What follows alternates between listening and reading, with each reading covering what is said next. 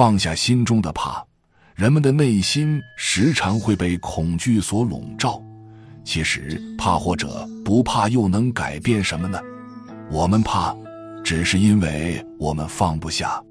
弘一法师最初出家，也是因为身体常常有病弱之想。他皈依佛门之后，就曾对众生说：“业障重，贪嗔盛，体弱，心怯，但能一心念佛，久之自可诸疾咸愈。贪嗔痴三毒是病根，常常发作，身体衰弱，心常恐惧，都是心中有毒，心理影响生理。但能把一句佛号认真的念，功夫得力。”使贪嗔的习气消除，才是究竟彻底的治疗速疾之法。导致一个人恐惧的信息来自外界，想要真正消除恐惧，就要会辨识外界的信息，找到可以安心的一点，这样心安自在其中。一个学僧去拜访星海禅师，希望禅师可以为他讲解《临济录》。星海禅师道。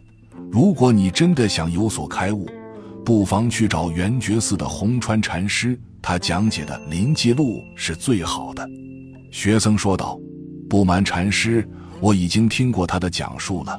你是天龙寺滴水禅师的真传弟子，我现在想听听你的讲解。”行海禅师见推辞不得，于是示意学僧跟着他走。他把学僧带到了平时僧人们操练的武场，并教了学僧一套剑法，直到学僧练得大汗淋漓，才带他回禅房。行海禅师看着不断擦汗的学僧问：“你觉得我讲解的《临济录》如何？”学僧大惊，答道：“禅师何曾讲解过《临济录》？不是一直都在练剑吗？”行海禅师说。我就是在讲解《临济录》，你觉得讲的如何？学僧不解地问道：“难道禅师的《临济录》就是一套剑谱吗？”行海禅师恳切地开示道：“我本来就善于剑道，所以我只能讲解剑道。我虽然是滴水禅师的弟子，但是并没有学习一般禅者的作为。但是《临济录》绝非纸上谈兵。”根本不可能从语言口舌上去了解。师傅虽然讲过，但是我不是传声筒，所以没有办法学。学僧不以为然地说道：“赵禅师这种说法，历代祖师传法传心的功德，岂不都成了传声筒了吗？”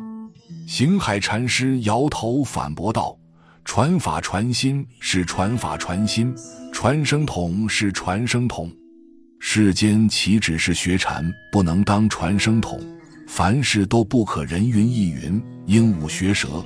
从外界接收到的信息或者知识，一定要自我消化、融会贯通，知之为知之，不知为不知，才能有所得。学禅是这样，做其他事情也是这样。